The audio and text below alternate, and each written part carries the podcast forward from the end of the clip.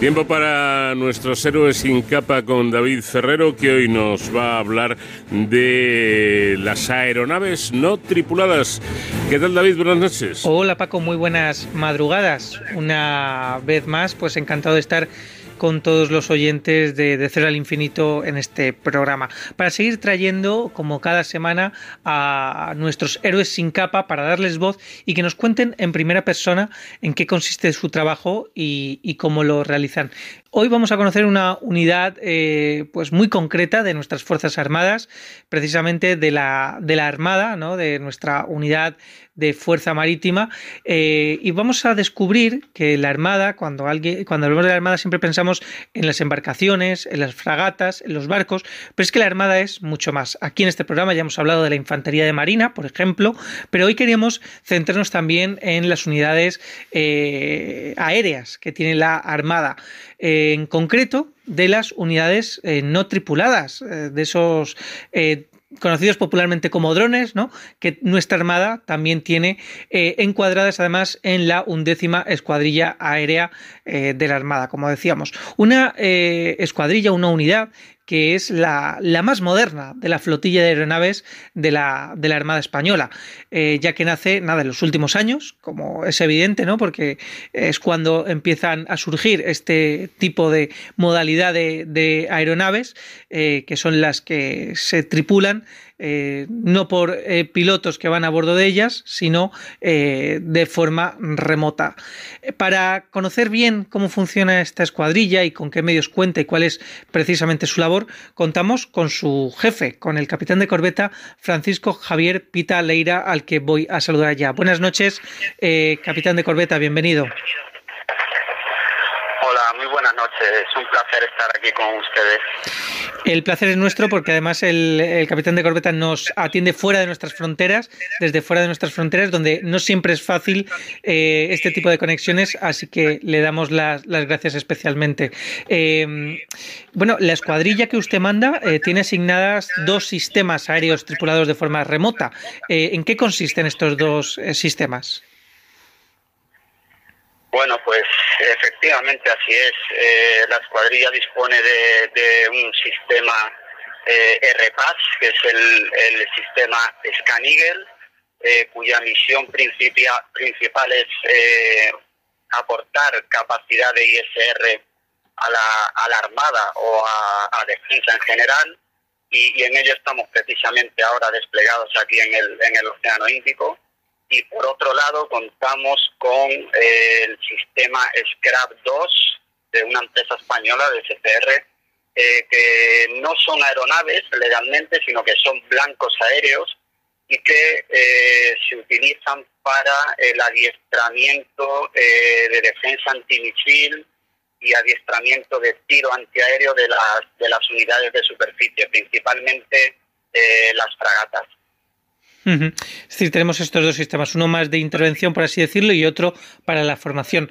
Sobre el Scanigel, eh, ¿qué, ¿qué, funciones consiguen con este sistema? ¿no? El primero que nos ha contado. Sí, pues el, el Scanigel, eh, su misión principal es eh, ofrecer, como digo, la capacidad ISR. ISR eh, son las siglas en inglés de Intelligence, Surveillance and Reconnaissance, que viene a ser pues eh, obtención de inteligencia, eh, vigilancia y eh, reconocimiento. es un sistema muy, muy versátil, muy polivalente, que nos permite operar tanto en ambiente terrestre como en ambiente marítimo. principalmente las misiones en las que nos hemos desplegado con este sistema eh, han sido en, Irak, en Irak estuvimos dos años, y en, la operación Atalanta en, aguas del Océano Índico, para eh, llevar a cabo todo este tipo de misiones que están relacionadas con la obtención de inteligencia, protección de la fuerza, vigilancia y reconocimiento de, cualquier zona en la que se vaya a ejecutar una operación. Me imagino que una de las principales virtudes de este tipo de, herramientas, eh, de aeronaves no tripuladas, es precisamente que no hay riesgo para ningún militar, para ningún piloto que, vaya en otro tipo de, naves, ¿no? Efectivamente, esa es una de las, de las ventajas principales, el, hecho de poder eh, eh, meter una aeronave en una zona eh, la que puede ser peligroso meter aeronaves tripuladas eh, da una, una ventaja táctica muy grande al, al mando, al, al, jefe de la operación. Y, y, no solo eso, sino que además al ser un, un RPAS eh, pequeño, vamos a decir, de, de unos 20 kilos de peso, eh, también ofrece como principal eh, arma la autonomía en vuelo y sobre todo, sobre todo, su discreción. Es decir, podemos estar mucho tiempo volando sobre un objetivo y permanecer indetectables. Y eso es lo que, lo que todo ese conjunto, la, la, eh, la no detección de la aeronave, su autonomía y el hecho de no poner en riesgo vidas humanas es lo que le da un, un valor táctico enorme a este tipo de sistemas. La escuadrilla se encuentra ubicada como cuartel general, por así decirlo, aunque ustedes nos atienden hoy desde el Índico, pero habitualmente en las instalaciones de la flotilla de aeronaves en, en Torregorda, en Cádiz. Eh, y quería preguntarles, ¿quiénes componen esta, esta escuadrilla? Bueno, pues esta escuadrilla está, está compuesta por unos, eh, somos 55 eh, personas a bordo, eh, de las cuales eh, 8 son oficiales y el resto ya pues se distribuye entre suboficiales y, y personal de marinería. Em, de los cuales a día de hoy, por ser también un tema muy de moda, eh, tenemos a bordo eh, mujeres. ¿Y eh, cuál es la formación que reciben los pilotos de estas eh, aeronaves no tripuladas? Pues eh, tenemos un poquito un perfil variado. Hay desde, o ha habido desde pilotos de caza hasta pilotos de helicóptero, pasando por controladores aéreos, etcétera. Eh, lo que exigen de, de eh, antes de nada es eh, que la persona que vaya a pilotar el Scan tenga, en la medida de lo posible, experiencia aeronáutica.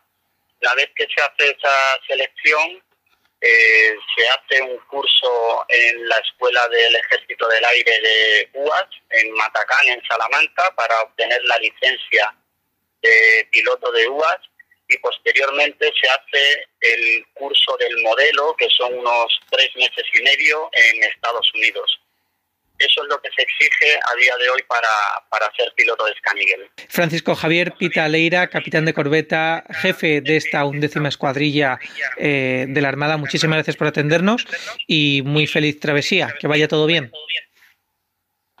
Pues muchas gracias a ustedes, un saludo a todos los oyentes y, y encantado de, de haber compartido este pequeño rato con, con ustedes. Un saludo. Desde luego ha sido muy enriquecedor, mi comandante. Y Paco, desde el Índico, con nuestros militares, que como vemos siempre están eh, surcando los mares, los cielos y las tierras eh, allende nuestras fronteras, nos despedimos hasta la semana que viene. Hasta entonces, ya saben, protéjanse.